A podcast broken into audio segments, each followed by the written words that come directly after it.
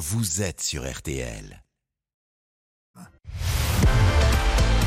18h30, 20h, On refait le match sur RTL. présenté par Philippe Sansfourche.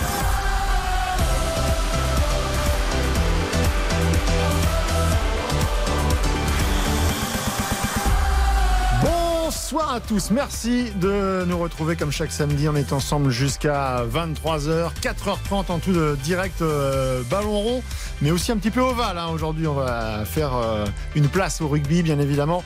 Euh, C'est la mi-temps hein, et les Français qui sont en train de faire une démonstration à, Twickenham. Ce seront les, les deux grands directs, puisqu'également depuis 17h, Auxerre reçoit Rennes. C'est évidemment sous les yeux de Dimitri Ramelot. Bonsoir Dimitri. Salut Philippe, 14 minutes à jouer encore dans le temps réglementaire de cette partie. 0-0, très grosse première mi-temps de la JOC. Rennes a mollement, très mollement réagi en deuxième période. Une grosse frappe de Santa Maria. Sinon, pas grand-chose. Merci beaucoup Dimitri Ramelot, évidemment en fil rouge euh, tout au long de la, de la soirée. Et puis il y aura le, le troisième grand match à suivre euh, dans RTL Foot ce soir autour de- d'Eric Silvestro et toute sa bande. À partir de, 20h, c'est évidemment le, le match d'après pour le Paris Saint-Germain avec euh, ce déplacement à, à Brest de, de- de tous les dangers, euh, avec euh, pourquoi pas la réaction ou pas euh, du Paris Saint-Germain, piteusement éliminé à Munich euh, cette semaine. On refait le match ce soir. Non, c'est du dépit comme tous les Français, je pense. Pour faire vivre euh, le débat, j'accueille. euh, on l'a entendu déjà, il s'est manifesté avant même qu'on lui ait donné la, la parole.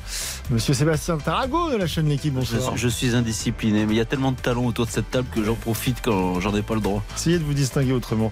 Monsieur Gilles Verdez, le procureur, est avec nous. Bonsoir. Gilles. Un, un- un autre pilier, un autre pilier, mais c'est normal, les temps sont, sont durs, sont graves. Il faut euh, convoquer finalement le COMEX de, de refait le match. Merci. Oh, COMEX. J'espère que je ne serai pas débarqué avant la fin de cette émission. On va couper des têtes. Monsieur Dominique Sévrac du Parisien. Bonsoir à toutes et à toutes. Il s'est passé des choses dans le Parisien ce matin. C'est vrai. On va en parler très longuement. Monsieur Florian Gazan. Bonsoir, de- Philippe. De, RTL, de la chaîne L'équipe. Habitué également. Il est partout. Euh, Un grand. Ça fait plaisir dans les piliers en tout cas. Enfin, je, suis, je suis une petite colonne moi. vous. Une colonnette. Moi, je vous le disais, Est-ce le que programme- euh, est-ce que tu es le Marco Verratti de cette émission ou pas Euh, je, non, on je, me je me couche parler plus de tôt. Marco Verratti. Il a tendance à se Euh, disperser, Florian. Le programme est extrêmement chargé, messieurs, on le disait. Il y a la nouvelle bombe, bombinette, en tout cas, nouveau, euh, nouvel épisode dans ce feuilleton incessant entre Deschamps et, et Benzema. Le sélectionneur qui fait euh, sa rentrée médiatique, il remet les points sur les i. Euh, et oui, donc Benzema était bien blessé, personne ne l'a poussé dehors pendant la Coupe du Monde. Euh, menteur et clown, répond le, Ballon d'Or sur euh, les réseaux sociaux. Euh, qui a raison? Pourquoi tant de haine? On va évidemment décrypter longuement tout cela dans, un instant. Après 19h, Là, on va pas décrypter, mais on va, on va disséquer au scalpel la dépouille du Paris Saint-Germain après le fiasco de Munich. Qui va partir? Qui doit partir? Y a-t-il encore un, un espoir de réveil dans, dans les saisons à venir? On commence à, à se poser la question. Et puis le feuilleton fédéral, chaque semaine désormais, avec la fin de l'épisode Corée cette semaine. Viré des Bleus, est-ce que c'est une bonne nouvelle? Euh, Qui pour la remplacer? Euh, Réponse après 19h30. Euh, je vous le disais. Euh, on refait le match, c'est jusqu'à 20h. Ah oui. C'est Oui. également euh, en vidéo. Ah oui. Vous pouvez nous voir Ah oui, sur rtl.fr. On a mis nos beaux habits. hein. Et une très belle chemise. Ah. On ouais. est ensemble jusqu'à 20h. Et puis, bah, vous avez raison, vous êtes bien sur RTL. Philippe Sansfourche, On refait le match jusqu'à 20h sur RTL. Allez, on va refaire un petit tour euh, sur le, le direct, le fil rouge de, de la soirée au Rennes, 78 minutes de jeu. Ça ne s'est toujours pas décanté, Dimitri Ramelot. Non, la 79e même euh, maintenant avec les, les Auxerrois qui poussent euh, encore. D'Acosta qui a fait son entrée euh, sur la pelouse, qui vient de, de frapper. Alors je, je l'ai vu de frapper de, vraiment de dos. Il était exactement dans l'axe. J'ai cru que ça y allait parce que le- la balle était bien levée. Je pensais que ça allait retomber dans, dans le but de, de Mandanda, mais c'était encore loupé. Il y a eu plein d'occasions hein, pour la JOC Gotienne. Je vous le disais première euh, période. Il y a eu euh, Zedatka également. Il y a eu Jubal. Et puis il y a eu Santa Maria qui a fait réagir son équipe en, en deuxième période. Frappe euh, lourde relâchée par le gardien de d'Auxerre avant d'être repris. Ce ballon, c'est tout pour le stade rennais. C'est un petit peu faible et c'est rien de le dire pour l'instant. Il leur reste 10 minutes aux joueurs de Genesio pour essayer de, de faire quelque chose d'un petit peu plus crédible. 0-0. Voilà, merci Dimitri Ramelot. Euh, on rappelle que l'équipe de France de, de rugby est en train de faire une démonstration à Twickenham, euh, puisqu'elle mène 27 à 3 à la mi-temps. C'est absolument historique. On retrouvera évidemment Jean-Michel Rascol, notre monsieur rugby, euh, sur place pour RTL dans, quelques instants, dès que la seconde période euh, aura euh, débuté. On attaque donc ce On refait le match avec ce nouvel épisode Deschamps-Benzema, donc rentrée médiatique, on le disait, du sélectionneur qui ne s'était pas exprimé depuis la Coupe du Monde et qui le fait donc dans les colonnes du Parisien et du Figaro. Alors il revient sur beaucoup de sujets, et notamment euh, la blessure et le départ de Karim Benzema. Il réaffirme que le ballon d'or du Real Madrid était bien blessé à tel point qu'il ne pouvait euh, pas rester et que c'est le joueur qui a décidé de partir précipitamment au petit matin sans dire au revoir à personne. Réaction quasi immédiate de l'intéressé sur les réseaux sociaux hier soir avec deux stories sur Instagram. La première, c'est une capture d'écran avec euh, des extraits des, des interviews commentées de la sorte. Mais quelle audace auquel euh, il ajoute un emoji de clown, donc c'est pas rien. Puis une seconde story dans laquelle il reprend une petite vidéo qui fait euh, euh, fureur sur, sur les réseaux. Tiens, on va l'écouter. Monteur, monteur. Oui, toi, monteur, oui, toi. Monteur, tu mens. Ouais, monteur, ouais. Un grand monteur. Voilà, ça, ça a le mérite d'être clair. Et là, en légende, Karim Benzema ajoute Sacré Didier, euh, bonne nuit. Donc avant de rentrer dans, dans le détail de l'interview, de l'affaire, euh, un petit mot sur la forme déjà, parce que encore une fois, à mon sens, c'est absolument catastrophique. Ce que fait Karim Benzema là, c'est totalement contre-productif. Alors on va en discuter. Euh, chacun a ses arguments. Euh, Peut-être que la vérité est interprétée différemment selon qu'on en soit du côté de la fédération ou de Karim Benzema. Mais c'est l'histoire de la vie de Karim Benzema. C'est-à-dire qu'on ne peut pas entendre le propos, on ne sait pas ce qu'il a à dire, il ne rentre pas dans le vif du sujet. Mais il s'en il fiche, fait des Philippe. émoticônes de clown Mais- et il met Ouais, des vidéos. C'est-à-dire qu'en fait, il prend Philippe- tout le monde Ah, pour des, pour des hein. guignols. Philippe, il s'en fiche en fait, lui. Lui, il parle. Nous, euh, peut-être que nous sommes des vieux monsieur, euh, et lui, euh, il parle à un autre public, et peut-être que à ce public-là, euh, ça, ça, ça parle, tout simplement. Donc euh, lui, on lui demande de dire la vérité, on lui demande pas de parler à un public. On n'est pas en train de faire de la Non, vous, vous- Pas vous, Sébastien. vous, vous pouvez l'entendre comme vous le souhaitez, mais lui, il fait bien ce qu'il veut aussi. Mais moi, aussi, je pense que c'est contre-productif à la base, parce que je pense qu'il a une image euh, globalement négative en France auprès du grand public, mais peut-être que lui, euh, ça ne l'intéresse pas. Et, et dans ce cas-là, il fait bien comme il veut, il agit comme il veut, Ah il bah parle à qui il veut. Bon, donc Non il aura passé sa, sa carrière à être euh, euh, en dehors des clous et, et à payer en fait. En dehors des clowns, là, avec Je pense que, juste un point, euh, Sébastien, je pense qu'il a une bonne image globale auprès des Français. C'était revenu bien, c'était revenu bien quand Qu'il a- même. Qu'il a, que, Plus que- auprès du football, des gens Oui. passionnés de football. ça qu'il a- il a inversé grâce à ses exploits sportifs au Real Madrid. Voilà. Mais je pense que si, euh, je pense que c'est contagieux à l'ensemble des, des Français. Je pense pas qu'il y ait- et je pense que les- la, la frange qui ne l'aime pas, c'est toujours la même. C'est celle euh, qui vote euh, Rassemblement Pas du National. Non, c'est pas. Ah, je suis pas sûr, Dominique, quand même. Excuse-moi, Je pas- Dominique, je mais pas que- trop- je crois que c'est trop facile. Ça va Non, mais c'est hein. pas- Je pense vraiment que de- par rapport au, au traitement des affaires Benzema dans les médias généralistes, je pense que l'ensemble des Français pas passionnés par le football Oui, oui. ont une mauvaise image de Karim Benzema. Je pense que ça n'a rien à voir avec euh, les opinions politiques de ces gens. Mais je vois pas en quoi, sur Ouais. quoi tu te fondes en fait pour dire ça sur le- l'ensemble des Français. euh, RTL euh, et je sais plus euh, votre partenaire Odoxa, feront- feront euh, un sondage pour la semaine prochaine. Oui. Je, je dirais, je dirais pas que probable. c'est. euh, il, il a pas la cote d'un Mbappé, d'un Zidane, d'un d'un d'un, euh, Antoine Griezmann, mais je, je pense qu'il J'ai a. j'ai plus les j'ai plus les chiffres en tête, mais qu'il a une cote. euh, Ils ont été faits, ils ont été faits ces, ces sondages et par rapport à ce qu'il représente sur la planète foot, c'est un ballon d'or, c'est le c'est l'attaquant du Real Madrid qui qui casse la baraque depuis des années. Il a quand même une image qui est bien en deçà de ce qu'elle Ah, évidemment. devrait être. Évidemment, mais il y a Donc, eu, euh, il, il- il y a quand même une défiance qui, reste et Il- notamment il a- chez les gens qui il a suivent le foot de loin. 5 ans et 7 mois de l'équipe de France sous Didier Deschamps. Il Ouais. a une affaire de. Il a été condamné par la justice française, euh, pas au premier chef, mais comme complice de- d'une histoire de chantage dans une histoire visant euh, Mathieu Valbuena. Donc évidemment que son image est Il a été reconnu coupable hein, dans cette affaire. Il était condamné, j'ai dit. Ouais. Gilles Verdez. Enfin, euh, là, on parle de l'image, mais j'en reviens à votre première question. Euh, au niveau de la communication, c'est un génie absolu. Euh, C'est-à-dire Ah. qu'il parvient en trois mots, euh, deux posts sur les réseaux sociaux, Instagram, je pense, euh, à, entre guillemets, Dominique me pardonnera, mais ringardiser le Figaro et le Parisien, qui sont deux excellents médias, mais à dire lisez vos vieilles feuilles, euh, vos vieux journaux. Moi, je parle au monde entier sur les réseaux sociaux et je vous dis euh, Il ma parle vérité. pas, il fait des- il fait des- des ellipses. C'est ça le génie. Non, mais le génie, c'est ça, c'est quand on a. tu C'est qu'il n'a même pas besoin de s'exprimer. En ça. quelques mots. Mais- Mais, c'est du génie mais absolu. Gilles- je ne parle pas sur le fond. Non, hein, mais Gilles- attention. Gilles- Sur la forme, mais c'est un génie. Mais non, mais d'abord, c'est pas, c'est pas de la communication, c'est de la réaction. C'est de la réaction, parce que d'où tu communiques avec un émoticône clown? Bah, Aujourd'hui, si. Non, mais c'est pas de la communication, il communique rien. En gros, il dit euh, Deschamps, euh, Deschamps Bah si, il, dit, tout en, un émoticône, à ses yeux, encore une Oui, fois. mais il explique rien, donc c'est pas de la communication. Et si maintenant on se base sur tout ce qui se dit sur les réseaux sociaux et c'est ça la communication et la vérité, où va ce monde? Parce qu'aujourd'hui, Bah, c'est Ah, mais ça, c'est un, il y a c'est quand même- un autre sujet il a, il y intéressant. a quand même que des saucisses qui circulent globalement sur les réseaux sociaux et Mais pour là, faire pour le le tri, coup, on n'est pas lui. équipé. Mais pour le coup, c'est lui. Mais oui, mais il suffit, il suffit qu'il il peut sur Instagram ou sur Twitter ou TikTok ou Snapchat ce qu'il veut, puisqu'il parle aux jeunes, il peut aussi expliquer. Et moi, il, bah, peut le, justement, il peut le faire. moi, je sais pas si sa communication elle est bonne ou pas bonne, mais elle me frustre, moi personnellement. Elle me frustre parce Ah que bah, j'ai envie, minima. j'ai envie d'avoir la version désormais de Karim Benzema et je l'ai toujours pas.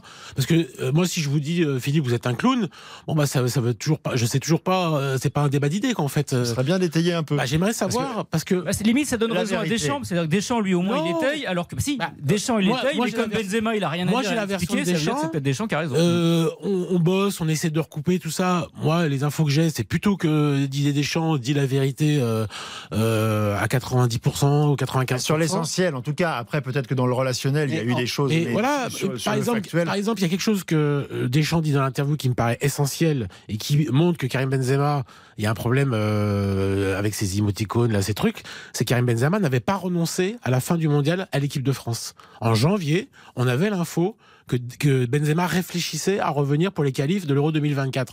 Donc, il n'était pas si fâché que ça avec Mm. Deschamps, il n'était pas si en colère que ça contre l'équipe de France, puisque en janvier, deux semaines, trois semaines, un mois après la Coupe du Monde, il se demandait s'il allait participer. Il n'avait pas tranché, mais il n'a Ouais. pas dit non. En privé, il ne lui disait pas non.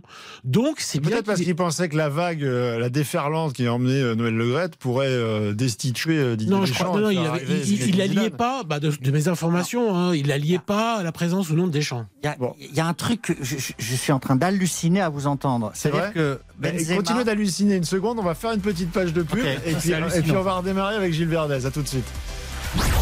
RTL On refait le match. avec Philippe Sansfourche. Philippe Sansfourche. On refait le match sur RTL. On refait le match ce soir avec Sébastien Tarago, Gilles Verdez, Dominique Sévrac et Florian euh, Gazan. Dans un instant, on va se pencher évidemment euh, dans le détail sur euh, ces deux interviews de, Didier Deschamps et sur euh, les bisbilles entre lui et, Karim Benzema. Petit détour auparavant par les deux directs du soir. On est sur la toute fin de la rencontre entre Auxerre et Rennes, 89e minute, toujours 0-0 Dimitri Ramelot. Je vais faire court pour que Gilles Verdez hallucine le moins longtemps possible. hein. 10 secondes encore à jouer dans le temps réglementaire. 0-0, ça ne fonctionne pas. Il n'y a pas eu euh, d'occasion depuis allez, 5-7 minutes. Les Rennais qui jouent maintenant très haut. Et il va y avoir voilà, bah, deux minutes de temps additionnel pour essayer de faire euh, la différence des deux côtés. Bon, vous nous faites signe dès que c'est euh, Bien terminé. entendu. Détour par euh, Twickenham avec euh, l'événement de, de- de l'après-midi, de, ce- de cette fin d'après-midi. Euh, c'est l'équipe de France euh, qui, en début de seconde période, mène, tenez-vous bien, 27 à 3. Et c'est évidemment sous les yeux du chanceux, notre monsieur rugby à RTL, Jean-Michel Rascol. Bonsoir Jean-Michel. Bonsoir, bonsoir messieurs, effectivement. Alors ce match, c'est déjà un événement, vous l'avez remarqué, mais ce score, alors là, c'est encore plus un événement parce que 27 à 3, une équipe de France qui mène à la mi-temps sur ce score, ce n'est jamais arrivé à Twickenham. Je pense même que l'équipe de France n'a ma- jamais marqué plus de 27 points sur la totalité d'un match ici dans le temple du rugby. C'est reparti sous une pluie fine, mais avec euh, toujours euh, une équipe de France là qui défend bien, qui a une bonne lecture des attaques euh, anglaises pour arriver à repousser le danger. Une équipe de France qui joue dans ces 22 mètres là, mais qui est bien organisée. Et euh, si le réveil anglais devait se produire, on pense que l'équipe de France aurait euh, les arguments pour pouvoir eh bien s'opposer. Attention à ce petit ballon là distribué par Marcus Smith. On redonne derrière, mais les Anglais font quelques fautes de main et le, et le danger est pour l'instant écarté. 27 à 3. Vous ne rêvez pas. Est-ce que ça va se prolonger? Eh bien la réponse tout au long de cette deuxième mi-temps.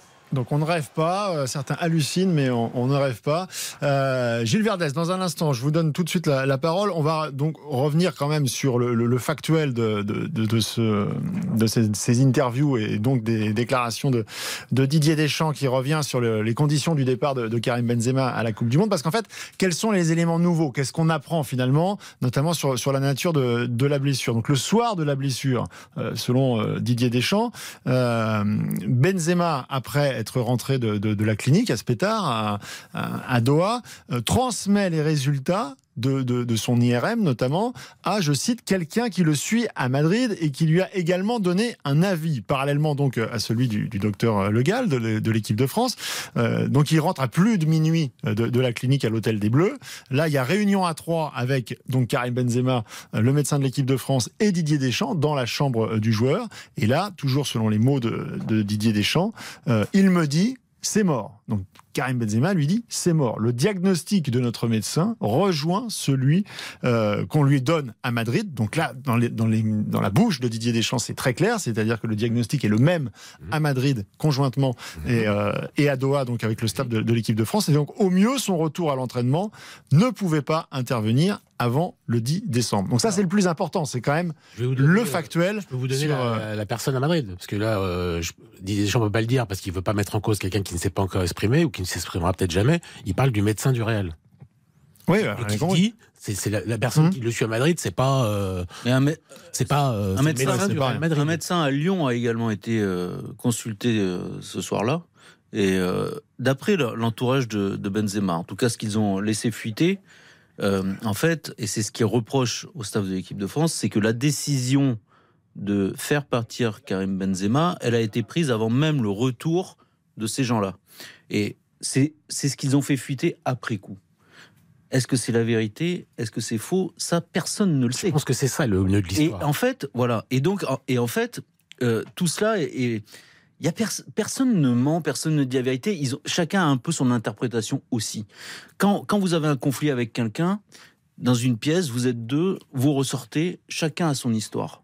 Et c'est normal, c'est la vie. Chacun a sa perception. Karim Benzema, lui, d'après encore une fois ce qui a pu être dit par son entourage, ici et là, euh, il a eu la conviction qu'on ne voulait plus de lui et qu'on voulait qu'il parte le plus vite possible.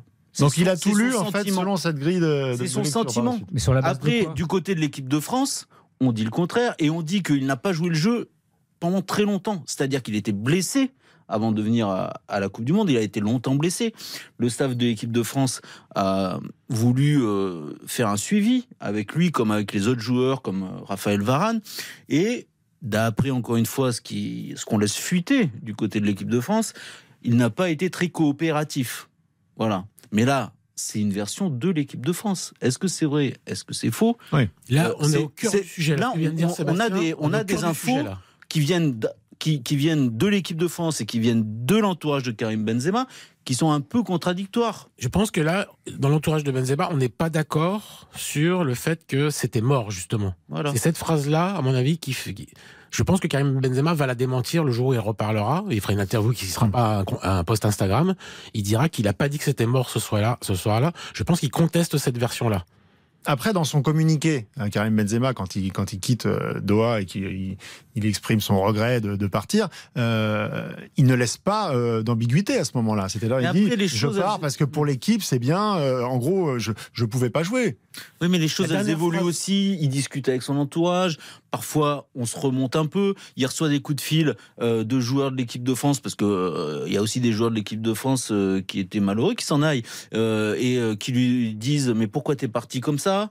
Donc en gros, lui il se dit ah ouais donc c'est vécu comme on leur a dit en gros que j'étais parti comme un voleur, alors qu'en fait moi je me suis senti poussé dehors. Donc tout ça fait que ça, ça fait monter un petit peu la température et que euh, après on s'agace. C'est encore une fois, sur le il faut juste Mais pas sur le oublier que moment- ces gens-là sont juste des êtres humains. C'est- Oui, mais, c'est mais par vrai, contre, il est on vrai, doit Philippe, rappeler que quand sur le moment, il sort d'Aspetar à minuit 10, ce jour-là, heure locale, donc ça fait deux heures de moins à Paris. Il prend l'avion à 8h08 pour Madrid. Un policier de l'équipe de France va l'escorter jusqu'à Madrid pour que s'assurer que le voyage se passe bien et qu'il rentre chez lui à Madrid sans encombre. Euh, la dernière parole qu'il a prononcée en quittant l'hôtel euh, Al Messilia, qui était l'hôtel où les Bleus étaient avec leur camp de base, il a dit à la personne qu'il a, la dernière personne de l'équipe de France qu'il a croisée vers 5 heures du matin avant d'aller prendre son vol à 8h08, tu euh, diras, tu salueras tout le monde de ma part et tu souhaiteras à chacun individuellement une bonne Coupe du Monde. C'est pas les propos d'un homme qui est fâché, énervé, agacé, je trouve, par euh, la nuit tumultueuse qui vient et le forfait. Donc ça veut dire que c'est par la suite qu'on va lui délivrer un discours euh, qui fait qu'il va changer son, son interprétation des choses. Parce qu'encore une fois, factuellement, sur la nature même en fait, de la lui, après, il blessure, reçoit des informations qu'il n'a pas forcément au départ. Quand il s'en va, il est effectivement autour de 5-6 heures du matin parce qu'il faut faire les, admis- les pardon, euh, Bah, vol deux arriver heures, tôt à deux heures- deux heures l'aéroport. avant, quoi. Euh, euh, il a, il, il a pas tout ce qu'on lui a- va lui dire après. Il le sait pas ça. Et après, on lui raconte une histoire dans laquelle on lui dit, on lui explique par A plus B que le staff de l'équipe de France Ouais. avait envie qu'il s'en aille. Donc lui, il a cette vision-là ensuite. Et forcément, il, il devient, il est en colère. Mais, Oui, mais est-ce qu'il a raison? Est-ce qu'il a raison? Pas forcément. Est-ce qu'on lui a dit la vérité? Pas forcément. Mais il- Mais la vérité, il y en a il deux. La vérité, elle est factuelle sur la nature de la blessure. Ouais, a- C'est-à-dire qu'il y a à la fois le diagnostic de l'équipe de France, qui est clair, qui est net et précis. Après, celui de- du, du Real Madrid, Qu'on- qu'on Didier ne connaît Deschamps s'engage. J'imagine que s'il dit ça, il le fait pas euh, à la légère, mais il faudra évidemment Il connaître que le, le- médecin du le- Real, le point de vue du Real. Le Ballon d'Or qui Mais- rate la Coupe du Monde, je, trouve que le, le- et le Real est un club fantastique et puissant. J'aimerais que le médecin du Real fasse un jour une Il faudrait effectivement le faire. Et moi, on dirait un nouveau Nice Now où finalement il y, a, il y a 27 versions et personne dit des trucs. Mais il y a un truc comme moi qui m'étonne, c'est que dans l'interview du Parisien, Deschamps dit que depuis, il a parlé à Benzema. Donc, quand même, s'il y a une, une appréciation différente, ils ont dû s'entendre ou en parler. Si ça continue comme ça, c'est que c'est plus compliqué que ce qu'on pense. Nouvelle pause dans On refait le match, on se retrouve dans, dans un instant. Benzema, Deschamps, qui dit la vérité Euh, Eh ben on va tout vous dire dans On refait le match. À tout de suite. On refait le match. Avec Philippe Sansfourche. Philippe Sansfourche. On refait le match jusqu'à 20h sur RTL. On refait le match avec euh, les directs de la soirée, euh, match terminé, entériné, euh, match euh, euh, sans grande, euh, sans, sans, sans fioriture hein, entre Oui, Auxerre et Rennes, un bon 0-0 Sans intérêt, défini. vous vouliez dire, mais vous n'avez pas osé, allez-y. Non, non, parce que j'étais en train de regarder ce, ce- ce formidable combat à Twickenham euh, où Jean-Michel Rascol va nous confirmer que l'équipe de France est en démonstration, même si les Anglais tentent de réagir un petit peu. Ah, disons qu'il y a une pause dans la démonstration du, du 15 de France parce que sur l'orgueil, eh bien, les Anglais ont marqué un essai par euh, leur arrière euh, Freddy euh, Stewart qui a emporté d'ailleurs son vis-à-vis Thomas Ramos à quelques mètres de la ligne pour marquer ce premier essai anglais qui permet à l'Angleterre encore d'espérer dans ce match 27 à 10 pour l'équipe de France. On joue depuis 51 minutes, mais c'est bien les Bleus qui jouent sur la ligne des 22, des Blancs là à l'instant même avec une introduction pour Dupont, Dupont qui va peut-être pouvoir conserver la balle dans euh, le- les pieds des troisième ligne. Il s'échappe, mais coup de sifflet de l'arbitre. Voilà, les Français sont à la manœuvre. Sur ce coup-là, ils se sont mis à la faute. Les Blancs, les Anglais vont récupérer le, ballon. Le suspense se prolonge, mais pour l'instant, eh euh, l'histoire est belle. 27 à 10 pour l'équipe de France après 52 minutes très précisément. Eh bien, c'est assez formidable. Ça peut être une, une année euh, noire et horribilis pour les Anglais face euh, aux Français, puisque même si cette Coupe du Monde ne s'est pas terminée par euh, une victoire finale, il y a quand même eu un moment saillant qui était ce quart de finale remporté par les Bleus euh, face à, l'Angleterre et qu'ils n'ont certainement pas oublié. On revient évidemment sur la grande histoire du jour avec cette interview donc donnée par le sélectionneur Didier Deschamps à nos confrères du Figaro et du Parisien et donc qui a généré ce nouvel épisode de, de- de fracture entre Karim Benzema, le, Ballon d'Or, et le euh, sélectionneur. On, en revenait en fait sur les, conditions du départ de, Karim Benzema.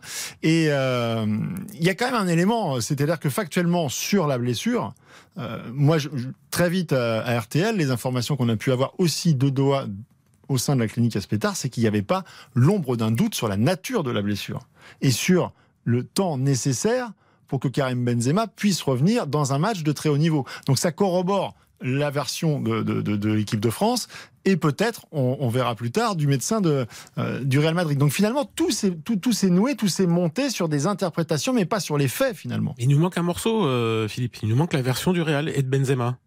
J'ai- envie d'entendre et Benzema et le médecin du, du Real. Je trouve que c'est trop complexe. Mm. Euh, Flo parle d'un nouveau Naïsta. Je, je sais pas pourquoi, mais Non, mais cas, ce côté, on saura jamais. C'est, c'est... à un moment donné, il faut qu'on sache, quoi. au moins qu'on ait des Mais versions déjà. Là, on en revient euh, finalement à, à ce qu'on disait au début, c'est-à-dire que Karim Benzema euh, se met un, un coup de couteau tout seul dans le pied, c'est-à-dire qu'il a peut-être des choses à faire entendre, un propos qui, qui, qui, qui pourrait faire avancer le débat et qui rééquilibrerait le- les choses.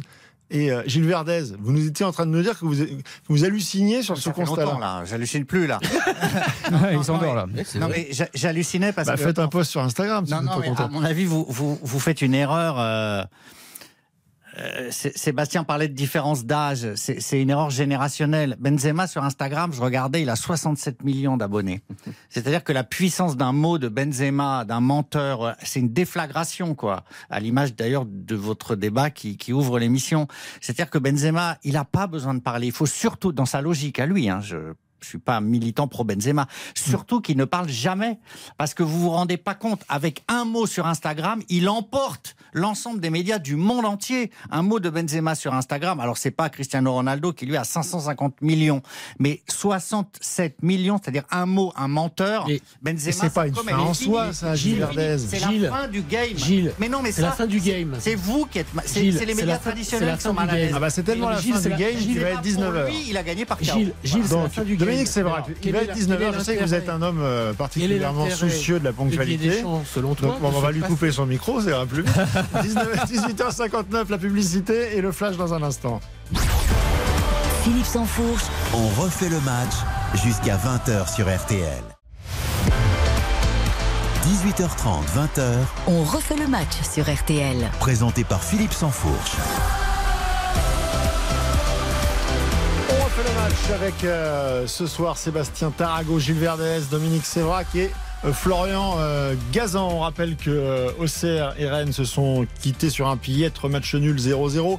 À suivre euh, ce soir le déplacement du Paris Saint-Germain à Brest. Ce sera évidemment dans RTL Foot euh, dès 20h. Et l'Angleterre qui est actuellement en grande difficulté face aux 15 de France. On joue depuis euh, une heure à Twickenham et c'est toujours la démonstration euh, des Bleus, Jean-Michel Rascol. Oui, alors même avec euh, un essai de pénalité que vient d'accorder l'arbitre à l'équipe de France, il y avait une action incroyable de Thomas Ramos qui est parti de son camp, qui a slalomé 1, 2, 3, 4 défenseurs battus, il accélère, petit coup de pied par-dessus, derrière regroupement, on se bataille, on conteste la balle qui est dans euh, les mains de Marcus Smith. Et puis les Français arrivent à passer la ligne, là, sous une forêt de jambes et de bras, on espère que la France a pu euh, aplatir, en tout cas il y a une faute et l'arbitre vient d'acco- d'a- d'accorder un essai de, de pénalité. Ça serait Charles Olivon qui aurait mis la main sur la euh, balle au bon moment. Toujours est-il que le score est de 39 à 10. Y aura-t-il d'ailleurs une transformation? Eh bien, je vous apporterai la réponse dans quelques instants.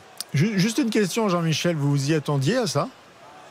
Ah non, ah non, on peut pas s'attendre. Moi, vous savez, euh, ça fait un moment que je viens ici. Euh, Ah, vous J'arrive avec de l'appétit et, et je ressors avec de la faim. C'est-à-dire que à chaque fois, euh, on espère et puis, eh bien, au fur et à mesure que le match se déroule. Euh, L'ambition se réduit, si vous voyez ce que je veux dire. Et bien là, On voit tout bien d'un en coup, tant que après, suiveur du Paris Saint-Germain. après, que- ah, pardon? On voit bien en tant que suiveur du Paris Saint-Germain, c'est un, c'est un sentiment qu'on qu'on découvre chaque année. c'est vrai. Là, après 26 sauf que là, minutes, les Français gagne. menaient 17 à 0 après 26 minutes. Ils ont marqué des essais. L'essai vient d'être euh, transformé 41 Ça, à faut 10 Mbappé. pour l'équipe de France. Ça sera un score historique. C'est-à-dire que les Français n'ont jamais marqué plus de 25 points ici à Twickenham. Et on gagne très peu. On a gagné 11 fois en 117 euh, ans de, de rivalité entre les deux équipes. Euh, la dernière fois, c'est 2005. C'est-à-dire que c'est vraiment très difficile non seulement de battre l'Angleterre, et quand on y arrive, eh ben, ça se fait avec euh, une aiguille, juste une petite aiguille, Oui. un, un- un malentendu, un ballon qui s'échappe et, et une inspiration française. Là, il n'y a pas d'inspiration, il y a de l'inspiration au contraire tout au long de la partie. Il y a eu cinq essais français dans cette, euh, Oui. dans cette rencontre. C'est incroyable et ce n'est pas fini. ouais. Il, reste, euh, il reste 20 minutes. Heureusement que la reine n'a pas moins. vu ça, ça leur été fatal. Oui, Bah ouais. c'est finalement parce qu'à Twickenham, même toutes les, tous les adversaires confondus, il y a peut-être euh, les Blacks au, euh, au plus fort de leur domination qui, ont- qui- qui ont fait ça, Jean-Michel. Mais c'est très rare de voir l'Angleterre à, à- à ce point balader chez À elle. genoux. Bah, vous savez, les, Blacks sont venus à l'automne, ils ont fait match nul ici avec ces Anglais. Alors, l'équipe a été remaniée, ils ont changé de coach, le demi d'ouverture, on l'a dit, a été euh, lui aussi euh, euh, changé. Owens vient au contraire de, rentrer là pour essayer de redonner un petit peu de dynamique à, à cette équipe anglaise. Mais la rose n'a plus d'épines cet après-midi. Et depuis le début de ce match, les Anglais sont soit à la rue, soit ils se font sanctionner parce qu'ils se mettent à la faute. Et surtout, ils n'arrivent pas à rivaliser avec ce jeu fluide, ces petites passes. Il y avait euh, huit Toulousains au départ dans l'équipe de France. Des joueurs qui se connaissent par cœur, qui arrivent à se donner le ballon les, les yeux fermés. Et c'est euh, ces actions que les Français ont su rédiger sur cette pelouse mythique du Temple, eh bien, euh, c'était sensationnel. Il faut espérer que ça va se, non pas se poursuivre, mais que l'équipe de France va pouvoir au moins terminer sur le même tempo pour donner une signature majuscule à ce match qui rentrera dans l'histoire. Eh bien, continuez de, de vous régaler et de nous régaler, Jean-Michel Rascol, en direct donc pour RTL de, de Twickenham. Et donc, ce score de 41 à 10 pour l'instant en faveur de l'équipe de France après 62 minutes de jeu. Oui, Dominique Sévrac. Non, euh, c'était euh, pour euh, rebondir sur ce que disait Gilles. Je comprends que, que Karim Benzema a gagné la Ah bataille. bah, vous repartez directement comme ça. Ah bah, bah, voilà, mais sur, la, sur la bataille de la communication, en tout cas auprès de, des gens qui aiment Karim Benzema et qui sont jeunes, parce que je pense que quelqu'un de 75 ans qui n'est pas sur Instagram et qui suit pas les comptes euh, de Karim Benzema ou de l'équipe de France, euh, oui, il aura peut-être son, son propre avis. le journal, vous voulez dire Oui, par exemple. Mais sur le fond, expliquez-moi, le 19 novembre 2022, donc à quelques jours de France-Australie, euh, que l'équipe de France abordait sans euh, Pogba, sans Kanté, sans Presnel Kimpembe, sans Mike Maignan, sans Christopher Nkunku, sans une litanie de joueurs forfaits. Expliquez-moi quel est l'intérêt de Didier Deschamps de se passer de Karim Benzema le 19 novembre, que la Coupe du Monde n'a pas commencé? Parce qu'on a l'impression que c'est évidemment si on croit votre version, ta Non, version, non, Gilles, c'est que presque ça l'arrange, Didier Deschamps à la fin, quoi, qu'il n'y ait plus Benzema. Alors pourquoi il est là, à, à Doha, et pourquoi il s'en prive? Je pense m'être mal exprimé alors. J'ai jamais dit que je glorifiais Benzema et son attitude. Et je pense qu'effectivement, la narration, même si c'est du storytelling, dans la narration, Deschamps a plutôt raison. Et je suis assez euh, d'accord avec la thèse de l'incompréhension mutuelle. Mais je pense que vous faites une erreur majeure sur la communication. C'est une victoire par chaos de Benzema. Vous ne vous rendez mais même pas compte. Sur le il a mis à terre la Ok. France du football. Mais ça veut ça rien dire. Mettre un... fond Mais, mais c'est Mais il aurait pu mettre un émoticône caca, ça veut rien dire. On communique pas avec les émoticônes. vous êtes dingue aujourd'hui, la seule, le seul vecteur pour ces joueurs-là. Vous pensez que Benzema, il a tu parles pas du fond, Gilles Enfin, Benzema, il a Non, 55 c'est ans, il quoi a pas 20 ans. C'est quoi l'intérêt de Deschamps de se priver de Benzema Replace-toi dans le contexte du 19 novembre. La Coupe du Monde n'a pas commencé pour les Bleus. La France, elle est privée de la- d'un tiers de son effectif. Elle part dans l'inconnu. On se dit, on va quand même pas faire la Coupe du Monde avec une charnière Konaté ou pas parce qu'il y a aussi Varane qui est là et qui était pas en état de jouer. On se dit, mais attends, euh, c'est quoi sur le banc? C'est Vertou, Gendouzi? Euh, non, on- Je ne dis pas qu'il a du tout qu'il a fait exprès de virer Benzema. Moi, je vous parlais conjoncturellement d'aujourd'hui. Vous ne vous rendez pas compte à quel point euh, Benzema, en trois mots, a mis KO toute une vieille lecture du foot que je que vous avez. Mais que les gens- en Alors, attendez, mais que il a rien moyen il a- Je savoir en Voilà. Il a quoi rien mis KO, il a mis KO. Vous C'est-à-dire que. Mais il a rien mis Il KO. est menteur et clown. Et alors le donc, monde entier. et donc tout le monde doit croire ça parce, qu'il- parce que c'est Benzema, Mais c'est- mais la le parole de Dieu. Mais, mais- mais- mais le, problème n'est pas d'être cru. Le problème est juste d'être lu ou vu. Mais ça veut rien vu dire. sur les réseaux sociaux. Mais- Mais, ça mais- veut rien mais dire. ça ne veut rien dire. Demi-heure que vous discutez de ce que ça Bah veut non, dire. on- Excusez-moi. On, essaie, on essaie de comprendre où est le, le- le différentiel entre Deschamps et Benzema, mais tu peux pas dire qu'il a gagné la, la bataille de la com. Il a rien dit. Il réagit avec une émoticône. auprès des jeunes. Gilles. Gilles, en fait, il nous Bah, fait la pas parce démonstration que que, sur les réseaux sociaux, euh, y- le quantitatif suffit et que le qualitatif n'existe pas. Bah, que ça, c'est votre lecture des réseaux mais sociaux. Karim euh, c'est- c'est Benzema, Karim Benzema, si on regarde son retour en équipe de France, Oui, euh, sur le terrain, il a quasiment toujours été très bon. oui. Il a fait un retour comme on pouvait l'espérer, même peut-être au-delà de ce qu'on pouvait espérer. Son euro, euh, il a été quasiment le meilleur. Euh, et C'est une ensuite, lecture très partielle de son euro, mais La Ligue- pas grave. la Ligue des Nations. Ah bah non, mais attendez, les chiffres sont là. Il a quand même non, fait les des... chiffres. Ah bah non, je suis pas, je suis pas spécialement euh, un dingue de stats, mais enfin pour un attaquant, c'est quand même pas euh, anodin de marquer des buts et de donner des passes. Vous avez oublié le, on oublie euh, le début de la compétition. Ça se passait très mal. On comprenait pas comment ça marchait. Euh, il était frustré. D'ailleurs, il a vécu à ses yeux un euro très frustrant puisqu'il ne s'entendait pas sur le terrain avec Antoine Griezmann notamment.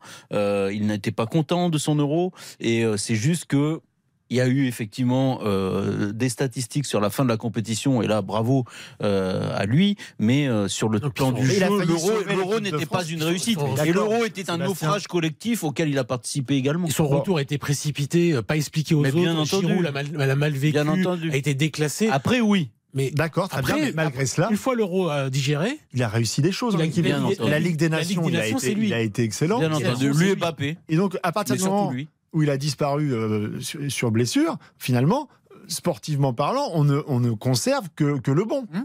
et, et malgré tout, avec lui- ce genre de sortie, on ne va retenir que ça. Mais lui, il, il- mais Donc c'est une, Lui, communication il est meurtri, négative. Il est meurtri par son départ. Lui, dans son acception, il voulait qu'on lui dise, parce que c'est Karim Benzema, et encore une fois, je ne prends pas son parti, j'essaie de comprendre ce qu'il ressent.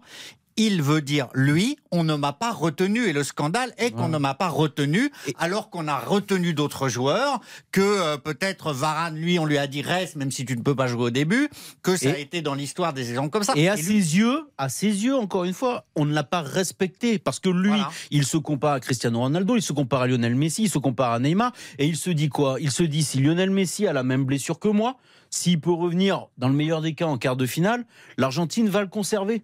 Et lui, c'est sa lecture.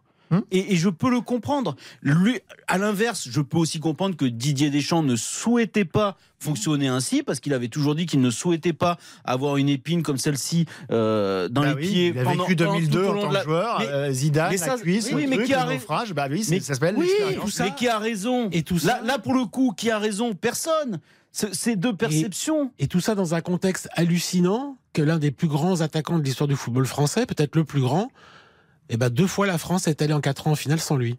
En plus. Et donc c'est c'est quand même c'est quand même c'est ça où le foot est Ouais. un truc de Mais malade. il a gagné par KO. Pardon Mais non, mais là, il Mais oui, parle, mais parle non. de communication. On va, on, va, on va pas faire toute l'émission non plus sur, sur Karim peux- je peux Je vous propose de refaire une petite long, là, hein, Je peux dire un truc à Gilles. Kylian Mbappé, il a 100 millions sur Instagram et lui, il fait des phrases. C'est incroyable. C'est bien aussi. Ah ouais. Petite pause et puis on va essayer de retenir Pas aussi toujours. euh, le reste parce qu'il n'y avait, avait pas que cela dans, dans l'interview de, de Il était Didier riche. Hein. On refait le match jusqu'à 20h. À tout de suite. On refait le match avec Philippe Sansfourche. Philippe Sansfourche, On refait le match sur RTL. Bon, on refait le match euh, 19h18. C'est-à-dire qu'il y Il a- se passe autre chose ou pas Ouais. Là, on a fait beaucoup, Dominique, mais sauf que pendant, pendant la pub, on peut le dire aux auditeurs, On a continué. Vous continuez Oui. de parler euh, de la victoire. C'est ou le, le, vieux monde qui rencontre l'ancien- le, le nouveau monde qui rencontre l'ancien monde. Très bien. Arrête, il a 35 ans, Euh, Benzema, il a pas 20 ans. Il y, a- il y avait d'autres choses quand même, parce que le sélectionneur Didier Deschamps ne s'était pas exprimé depuis euh, la Coupe du Monde. Euh, donc il y a évidemment, c'est moins saillant, mais euh, ça mérite quand même qu'on s'y euh, pose 2-3 minutes, notamment sur ses relations avec Noël Legrette. Parce qu'on sent que Didier Deschamps, il est quand même gêné aux entournures. D'ailleurs, il démarre tout de suite en disant, euh, euh, dans le Parisien, si je le défends, on dira que c'est parce qu'il m'a prolongé. Si je le critique, on dira que je le lâche parce qu'il est parti.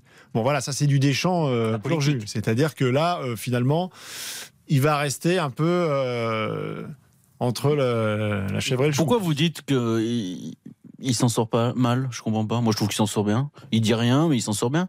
Il ne lâche pas, il ne lâche pas Noël Legrette, ce qui aurait été quand même euh, sacrément gonflé de sa part. Euh, et en même temps, il dit qu'il y avait des problèmes et que Noël Legrette devait partir. Donc il est. juste voulu qu'il dise qu'il dise ce qu'il en pense en fait. De ce qu'on sait de Sonia Sweet qui se sent euh, regardée comme euh, du bétail, euh, le, les mains sur les jupes, les appels nocturnes à des femmes pour leur dire euh, de mettre euh, C'est de, pas de- son rôle, Dominique. Bah, je, il se passe, bah, je sais pas. euh, il est le sélectionneur national, sa, sa voix compte. Je pense que c'est quelqu'un d'intelligent, Didier Deschamps. Oui. Il peut dire, il est très intelligent même. Je pense qu'il peut euh, dire ce qu'il pense tout simplement. Et peut-être que ça le choque pas, peut-être que ça le choque, tout simplement. C'est tout quoi. Effectivement qu'après sa phrase, sa façon de répondre, elle est brillante. Il s'en sort très bien. Mais j'aurais préféré moi qu'il dise qu'il aille au bout Mm. et qu'il dise ce qu'il en pense en tant que euh, Didier Deschamps citoyen.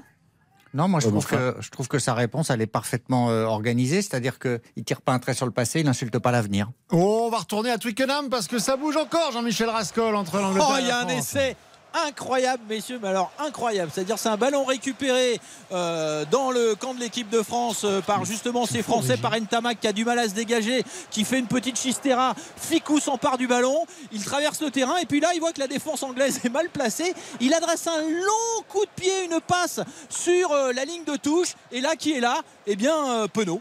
Penaud est là, il rattrape le ballon, il s'arrête, il le sécurise et puis il se met à accélérer, il file sur la, ligne de touche. Une petite cuillère qui l'évite euh, de la défense anglaise d'un rien pour finalement aller aplatir euh, 30 mètres plus loin. Le sixième essai euh, français. Quelle correction française. Le French Flair a totalement euh, retrouvé euh, tout son éclat cet après-midi ici. Et le sixième effet français va être transformé euh, par Thomas Ramos. Une habitude. Le score 46 à 10 pour l'équipe de France. j'arrête ma carrière ce Ouais. soir. Jean-Michel, euh, on voit sur certains Eh ben. plans de télévision, vous allez peut-être pouvoir nous le confirmer, des, des gens qui quittent le stade. Oui, oui, oui. Alors, c'est pas totalement flagrant. hein. Euh, euh, Il y en a quelques-uns qui, sont, qui se sont levés. Souvent, c'est parce qu'ils ont bu 3 litres de bière et qu'ils ont une envie, une envie pressante. Euh, mais globalement, euh, le temple respecte ses acteurs. L'essai est transformé 48 à 10 pour l'équipe de France. Il y avait eu avant ça une valise formidable d'Antoine. Dupont avec un petit coup de pied à suivre, millimétré qui n'avait pas abouti. Il y avait eu aussi Ramos qui s'était mis à slalomer au milieu du terrain entre 5, 6, 7 Anglais pour une action qui elle aussi n'était pas allée au bout. Et il y a donc ce sixième essai de Penaud euh, pour euh, une équipe de France totalement dominatrice dans ce choc à sens unique désormais. Les Bleus qui mènent. Oh, je m'amuse vraiment à vous le répéter Ouais. parce que ça me fait plaisir. 48 à 10. Ils feront la haie d'honneur, vous pensez, à la fin, les, les Anglais? Oui, ah oui, ça je peux vous l'assurer. Ils la feront parce que euh, on, on le fait à chaque fois. Et puis là, ils, ils feront la haie d'honneur parce que euh, Ils diront on salue le pas professeur. Voilà. Les gens Ah oui, partent quand même, hein, Jean-Philippe. hein. Ouais, ils parlent. Ils, ils partent quand même. Ils ont hein. pas tous bu à mon avis. Ou alors il y aura la queue aux toilettes. hein. Écoutez, moi j'en vois qui reviennent en plus. Ah bah, ils ont Donc fait, ça alors. veut dire qu'ils ont fait une petite pause. euh, Mais vous, c'est parce que c'est des journalistes. Ils sont obligés quand même. Par contre, euh, Non, non, c'est gardez pas les unes de- flagrant. Gardez les unes de demain matin, Jean-Michel. Elles sont précieuses. La, la presse anglaise, un régal. Ah oui, ça va être quelque chose. Ça va être quelque chose. euh, Loukou est, est rentré à la place de Dupont qui a eu une ovation de l'ensemble du public au moment de sa sortie. Et l'équipe de France continue à venir euh, jouer dans le camp des, Anglais, à venir pilonner la défense anglaise. On n'a pas entendu euh, Sweet Low, Sweet Chariot comme d'habitude dans ce temple. Au contraire, quelques Marseillaises qui se sont élevées avec les quelques supporters français qui ont réussi à voyager euh, outre-Manche avec une nouvelle attaque française formidable là sur un pas. Penaud arrive à hauteur. Il va marquer là-bas. Et c'est de Penaud Essai de Penaud, le deuxième attaque en première main de l'équipe de France. Septième essai français. 53 à 10. 74 minutes de jeu. La terre s'est arrêtée. La terre est ovale. Et la France a mis son drapeau sur le temple du rugby. On est soufflé. Incroyable. Ah, il est beau celui-là. hein. Là, on est sans Oh, voix. le jeu collectif là. On est totalement soufflé. C'est une démonstration C'est comme un- on n'en a jamais vu. C'est un exploit de l'Angleterre, quand même, Ouais. euh, Philippe, dans une semaine où le PSG a joué, de faire pire, d'être plus ridicule que le PSG. Je trouve que c'est quand même un exploit de l'Angleterre d'avoir mis la barre encore plus haut, alors que le PSG avait déjà été euh, la risée du monde Tu entier. n'es jamais totalement euh, ridicule dans le rugby parce que c'est un, sport de combat et je trouve que c'est assez différent comme la boxe. bon, comme- C'est quand même la preuve que tu peux Je trouve gagner en étant différent. entraîné par Galtier. C'est vrai. Ouais, bon, c'est un formidable teasing pour les, pour les minutes qui vont, qui vont suivre où on va disséquer euh, ce naufrage du, du Paris Saint-Germain. Euh, avant ça, on conclut sur, euh, sur euh, Didier Deschamps, puisqu'on parlait de, de Noël Legrette. Euh, ce qui était central quand même dans, dans les questionnements récents de leur relation, de leur rapport, c'est la prolongation décidée euh, en catimini euh, de Noël Legrette. Là, Didier Deschamps, euh, il justifie totalement. Euh, bon, il, imaginait Enfin, là, pour le, pour le le coup, alors, je l'ai trouvé moins bon. Parce que. euh, il- C'est-à-dire Bah, Bon, il, dit, il dit en clair, il dit- ce que tous les sélectionneurs ont que- toujours dit, c'est-à-dire quand tu abordes une, une, une compétition comme l'Euro 2024, qui normalement, s'il y a qualification, ils vont l'aborder, euh, t'es quand même mieux. Enfin, il n'est Euh, pas qualifié pour l'Euro 2024. Mais euh, il dit aussi dans la même phrase que, C'est euh, bien ça le problème. que, que lui voit les choses, les échéances les unes après les autres, et que on Ah, oui, oui, n'en est pas là, et que s'il y a un échec à l'Euro 2024 ou même avant, il saura tirer les conclusions lui-même de, de, de la situation. Bah, vous ne le croyez pourquoi pas il a signé jusqu'en 2026 alors? Bah, Pour avoir cette sécurité par rapport aux joueurs dans le vestiaire. D'habitude, ça se connaît faisait après la qualification. Ouais, Donc là, c'est pas pas, toujours. cohérent. Bah, De toute façon, avec des compétitions toutes les deux ans, ces cas-là, euh, évidemment, tu fais que des contrats annuels dans ces cas-là. et T'es tranquille. Gilles Verdez. Bah, Non, deux en- ans. Ouais. En, en gros, il, il reproche à Noël Legrette euh, implicitement de ne pas l'avoir assez sécurisé avant cette. Coupe du Monde. Sous-entendu, j'avais l'habitude d'être sécurisé, je l'étais pas, donc des polémiques sont possibles, donc ça crée de l'instabilité, y compris au niveau des joueurs, la crédibilité du sélectionneur. Donc moi, je trouve qu'il justifie bien le truc et euh, il a besoin justement euh, d'aller à long terme pour pas une nouvelle fois en 2024 être en fin de contrat avant l'Euro, Mais- puisqu'il espère y aller et donc fragiliser. Moi, je trouve que c'est mais Gilles, là, il y a une forme de, de, de naïveté qui te- ne te ressemble pas. C'est-à-dire que tu sais très bien que il savait que Noël Legrette ne serait plus président de la fédération en 2024, et donc euh, il préférait assurer ses arrières, sachant que euh, le nouveau euh, président pourrait avoir très envie de recruter Zinedine Zidane. Donc euh, tout ça a été un, un coup politique qu'il a imposé à Noël Legrette, et voilà, je suis pas, je trouve pas, je trouve pas que ce soit le la chose la plus digne euh, qui ait été faite ces dernières années. Bon, sur euh, Didier Deschamps, quelque chose à, à rajouter? Je crois qu'il confirme euh, tacitement que Kylian Mbappé sera le prochain capitaine de l'équipe de France. Ah, puisqu'il tu le vois dit comme ça? Puisqu'il dit que. Il dit que c'est le meilleur joueur du monde. Et il dit que quand on lui pose la question est-ce qu'il pourrait avoir le brassard, il dit qu'il fait partie des candidats. Donc si jamais il avait dit. Bah, ah bah, ce serait difficile d'écarter ah, il quand aurait- même. euh, il aurait pu dire, il aurait pu dire. J'avais entendu cette petite musique depuis la, la retraite internationale de Varane et de Hugo Loris. J'avais entendu que ça intéressait pas Kylian Mbappé. Des, des- Ah bon des gens disaient ça. Mais tu veux le donner à qui euh, Oui, c'est finalement ça. Euh, si, si À Kylian part Mbappé- Griezmann à la si- rigueur, si mais qui Mbappé veut pas. euh, Bah voilà. je pense que ça serait lui, voilà. Donc euh, je pense que l'affaire elle est pliée. Bah, sur- la légitimité, effectivement, Antoine Griezmann euh, pourrait, puisque ça, ça a toujours 32 été le- Mais il est pas trop fan de ça. l'homme de base, on va dire, de, de Didier Deschamps. Je cracherai pas dessus en équipe de France. Ah bah oui. Mais euh, bon, il fait quand même globalement l'unanimité, euh, à la fois par, euh, par ce qu'il apporte Ouais, mais sur je suis le pas terrain. sûr que je suis pas sûr que Didier Deschamps euh, va réouvrir un dossier euh, Griezmann Mbappé euh, comme ça pour rien juste pour une histoire de Ouais. brassard. Donc ça fait alors pas un même pli. alors même que Antoine Griezmann même si euh, il a donné satisfaction aux yeux de la plupart des gens euh, en, Coupe du Monde, euh, on- n'est pas certain que ça va durer comme ça jusqu'à l'Euro 2024 ou la Coupe du Monde 2026. Mm. Le sens de l'histoire, c'est que ce soit Mbappé. Plus tu lui donnes de responsabilités, meilleur il est. Donc vous légitimez Oui, moins égoïste il est, un, un donc c'est- contrat long pour Didier. Deschamps euh, qui, qui, qui entre sur une nouvelle ère et qui installe un, un capitaine qui a un je âge. suis pour le contrat long pour Kylian Mbappé. Là où Voilà.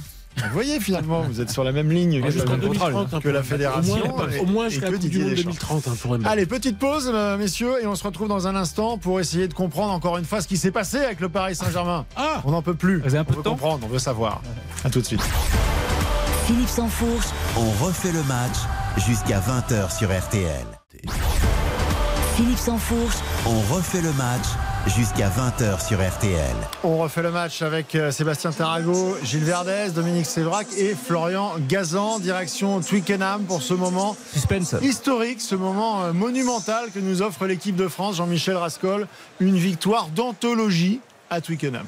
Oui, c'est un bon résumé, Philippe. Effectivement, ce score d'abord un 53 à 10. Le nombre d'essais, euh, 7 pour l'équipe de France, un seul pour le 15 de la Rose. Et puis la méthode, la fluidité du jeu, l'inspiration des joueurs d'Antoine Dupont qui ont totalement dominé euh, ce crunch. Jamais l'équipe de France n'avait marqué autant de points dans le temple du rugby. Jamais l'équipe de France n'avait laissé cette impression de domination sur son adversaire euh, direct.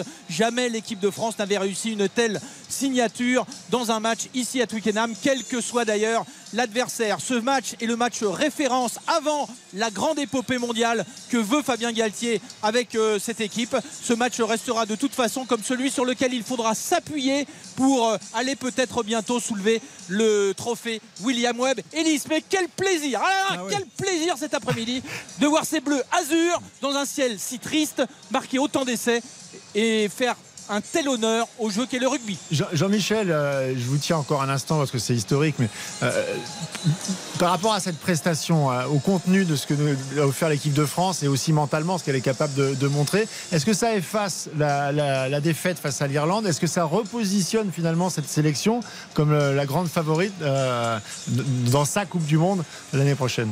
Alors il faut Enfin, surtout rien effacer.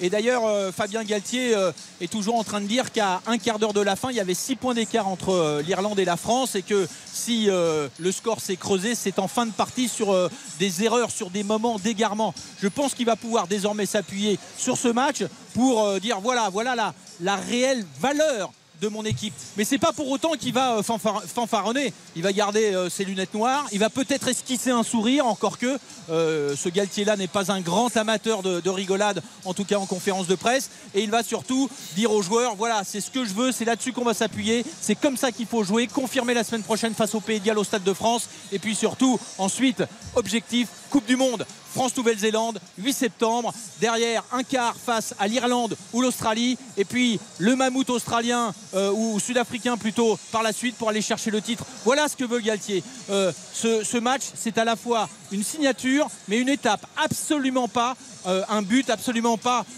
quelque chose qui, qui vient à la fin d'une histoire. Au contraire, c'est peut-être le début, mais que l'encre est belle. Merci beaucoup Jean-Michel Rascol. On vous laisse évidemment aller recueillir les, premières réactions de tous les acteurs heures de cette formidable euh, victoire. Et puis, on entendra tout ça dans, dans la matinale d'RTL demain matin avec euh, également l'analyse de notre consultant en rugby Olivier Magne pour euh, cet euh, exploit XXL de l'équipe de France. Euh, on rappelle que c'était moins glorieux entre Auxerre et Rennes 0-0 et qu'on retrouvera tout à l'heure la réaction du Paris Saint-Germain à Brest dans RTL Foot à partir de 20h. Le Paris Saint-Germain justement, on y vient parce que cette nouvelle désillusion, cette nouvelle élimination du, Paris Saint-Germain à, Munich euh, euh, ouvre euh, bien des, questionnements, un peu les mêmes que, la saison passée. Bah, justement, votre premier sentiment, est-ce que c'est la même chose que les saisons passées ou est-ce que le, constat, froid, c'est celui de se dire tout simplement le PSG n'était pas au niveau cette année, n'était pas à la hauteur? Gilles. C'est pire parce qu'il n'y a rien eu. C'est-à-dire que pour moi, c'est le match du néant. Pas d'esprit, pas d'âme. Alors, il, voulait même pas lâcher l'entraîneur parce qu'on a l'impression que l'entraîneur, c'est déjà fini. Je sais pas s'il va rester euh, quelques semaines, quelques mois, éventuellement une année de plus, mais c'est fini. Galtier, c'est fini. Campos, c'est fini. Ça peut, ça peut plus durer. Il y avait rien. Il y avait, il y avait pas d'allant. Mais c'était, c'était une, une, un étalage de nullité. Même Mbappé été englué dans la médiocrité. Franchement, c'est pire que tout. Parce qu'il n'y a eu aucun sursaut, aucun espoir. Juste une chose, on, va, on va réécouter puisque vous le citez, euh, Kylian Mbappé, puisque c'est le seul joueur qui, qui s'est exprimé euh, euh, en zone mixte, donc la, la- la zone d'interview après les, les matchs dans lesquels se retrouvent les, les journalistes et les joueurs. Et il a tout de suite été assez offensif, Kylian Mbappé. Euh, on l'écoute sur les, les- les raisons, l'explication de, de- de cette défaite. Quand on regarde euh, l'état des deux équipes, voilà, euh, ils ont ils ont une grande équipe, ils ont un grand effectif, voilà, ils sont ils ont une équipe qui est bâtie pour gagner la Champions League. Euh, nous, quand je l'ai dit en, début de saison à ma première conférence de presse de Champions League, qu'on allait faire notre maximum, notre maximum, c'est ça, c'est la vérité. Alors parfois les joueurs nous sortent des, banalités après les, après les, défaites ou même les, les victoires. Là, Kylian Mbappé, il donne un élément de réponse très clair. C'est-à-dire que pour lui, la lecture, c'est très simple. Euh, L'effectif n'était pas dimensionné surtout, euh, pour cette compétition. Il le dit parce que c'est pas la promesse qu'on lui avait faite. Il a re-signé dans un contexte où évidemment il est le premier salaire du club devant euh, Neymar et Messi ou Messi et Neymar, mais avec la promesse qu'on allait construire un effectif autour de lui. Donc c'est pour ça qu'il re-signe parce que euh, Mbappé ce qu'il aime c'est le contrôle et le pouvoir. C'est pas l'argent. L'argent il l'aura partout. Ça Et donc- peut aider un peu quand même. Oui, mais c'est euh, aux sommes où il est rémunéré. Si vous voulez qu'il signe à Liverpool, au Real Madrid ou Non, Paris, il aurait, il aurait, il aura à peu près la même chose. je pense, À pas eu à, à ce point une culbute financière comme il l'a eu au Paris Saint-Germain. Il n'aurait pas le pas été sous-payé au Real Madrid. Ne Non. vous inquiétez pas. Ça, ça, ça- ça aurait été bien pour lui. Mais ce qui l'intéresse beaucoup plus, c'est la façon dont il peut contrôler euh, les choses dans un club. Et donc, il avait tout imaginé, pas que on lui fera à l'envers pour euh, parler euh, comme les jeunes. Et donc euh, Paris lui a fait à l'envers et a recruté des joueurs de, de second des seconds couteaux qui sont plutôt des bons remplaçants. Enfin, c'est c'est Campos qui les a recrutés. Campos, il était amené pas pour faire plaisir à Mbappé. Alors après, il faudrait, il faudrait savoir dans quelles conditions Campos a pu faire son, son recrutement, mais ça c'est autre Oh, chose. je le pense. pauvre. Non, mais je pense Le pauvre Louis. je pense qu'en- que Antero Henrique, qui lui a euh, Ah. sabordé son, son recrutement, a été installé par Nasser El Khelaifi parce que Nasser El Khelaifi, on lui a imposé Campos. Et quand Gilles dit c'est fini pour Galtier, c'est fini pour Campos, si Campos s'en va, ça fâche euh, Mbappé. Là, on, Mais est, déjà dans ce qui va, être, euh, ce qui va être la suite de, de, oui, cette ça. énième. euh, Et je ensuite, je voulais simplement. et tous juste- ces, tous ces effondrements psychologiques comme à, à Madrid, c'était pire que ce que j'ai vu mercredi Oui, soir. ah bah ça c'est certain. bah simplement Non, sur parce le qu'il y a- constat. parce qu'il y a de l'émotion. Bah oui. Et, et le foot, Non. le foot, les gens, Ouais. ils vont pas au foot pour s'ennuyer. Ils vont au foot pour le spectacle. Et quelque part, même si le supporter peut avoir honte, même s'il peut être fâché, quand il vit une soirée comme la remontada, il vit quelque chose qui ressort de, qui le ramène aussi à cette enfance qu'il recherche à travers le sport et à travers les émotions. Et quand il y a le match à Munich, oui, c'est pire. Parce qu'il y a rien. Il y a rien. C'est le vide, le néant. Il y a même plus de colère de la part des supporters. Ils se disent, Ni bon, les joueurs. très bien, c'est comme ça. C'est notre niveau. Ouais, je comprends, on est je comprends ta théorie, mais pour moi, c'est C'est pire. pas une théorie parce que moi je m'en fiche. Non, mais quand, par exemple, Madrid, quand t'es supérieur, et moi je pense que Paris était supérieur sur les deux matchs à Madrid l'année dernière, l'effondrement de Madrid, pour moi, c'est pire, parce que tu peux pas, avec ce Mbappé-là, qui marque à l'aller, qui marque au retour, jusqu'à la 60e minute, il y a 2-0 pour Paris, et on finalement par, finir par perdre 3-2, avec le triplé de Benzema. Mais pour moi, c'est pire la- quand, tu, but, là. quand tu es éliminé, si tu veux. quand tu es éliminé par plus faible non, mais que toi. justement, Dominique, Mais ça- c'était anormal. C'était anormal. Donc, effectivement, tu réagis. Là, c'est normal. C'est encore pire. Et je pense qu'aujourd'hui, ce qui est dramatique, c'est qu'on est arrivé à un point de résignation. Parce que qu'est-ce qu'on se dit? On se dit l'année prochaine, qu'est-ce qui va se passer? Bah, L'année prochaine, tu auras toujours Verratti, parce qu'ils vont prolonger. Tu auras toujours Marquinhos. Tu auras toujours Neymar, parce qu'il est invendable. Tu auras Mbappé, tant mieux. Tu auras peut-être Messi. En gros, tu auras toujours les mêmes, les mêmes qui font je parle pas de Mbappé, qui font que depuis des années, ça- c'est toujours pareil. Donc en gros, tu es englué. On dit souvent que les joueurs ils sont, pris- ils sont prisonniers du Paris Saint-Germain avec les contrats, mais aujourd'hui c'est le Paris Saint-Germain qui est prisonnier des joueurs parce qu'ils veulent. Il l'a voulu, il l'a Oui. voulu. Et quand Mbappé il dit, euh, on m'a pas, j'ai pas eu ce que j'ai promis, mais euh, c'est peut-être aussi parce que lui il coûte très très cher, que Neymar coûte très très cher, Messi coûte très très cher. Ben après il y a plus d'argent Mais pour acheter un quand Donc effectif. en fait, re-signe- il- quand Mbappé, re-signe, c'est la lui solution et le Neymar, problème en même temps. Quand Neymar- quand Bah, il- ah non, mais pas il- lui, non, mais Dominique, il il re-signe, Neymar, Mais oui. Neymar devait Mais partir. Jusqu'au dernier moment, ils ont essayé de se séparer de Neymar. Mais là, excuse-moi, pour le coup, Kylian Mbappé a une forme de naïveté pour croire cela. Il connaît le salaire de Neymar, il connaît l'état du marché européen. Il se dit bien qu'il y aura peu de clubs qui vont chercher à, à recruter Neymar.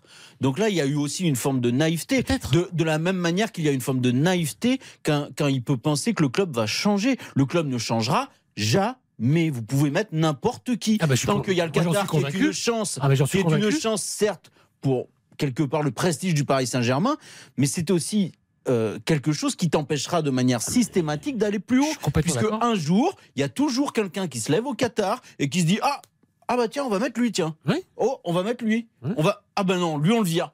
Ah, lui on le prolonge de 8 ans. Hmm. Mais c'est mort. Bien Ce sûr. club ne peut pas avancer. Mais évidemment, ça c'est vrai, c'est ça c'est implacable.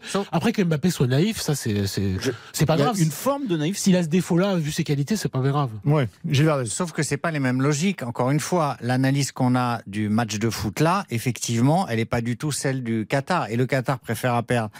Huit fois de suite, dix fois de suite en huitième de finale et aligner Messi, euh, Neymar et Mbappé. Donc ça, ça c'est, à mon avis, ça, ça n'a pas été assez euh, entendu par les supporters. Et là, le Qatar est malin parce qu'il louvoie euh, là-dessus. On va faire une équipe pour gagner l'ASEAN, mais le Qatar, il se fout complètement de gagner l'ASEAN. Il préfère que le club soit multi euh, euh, valorisé dans le monde entier avec les trois stars internationales. Et si jamais il y avait Cristiano Ronaldo disponible, il le prendrait le Qatar. Il s'en fout pas.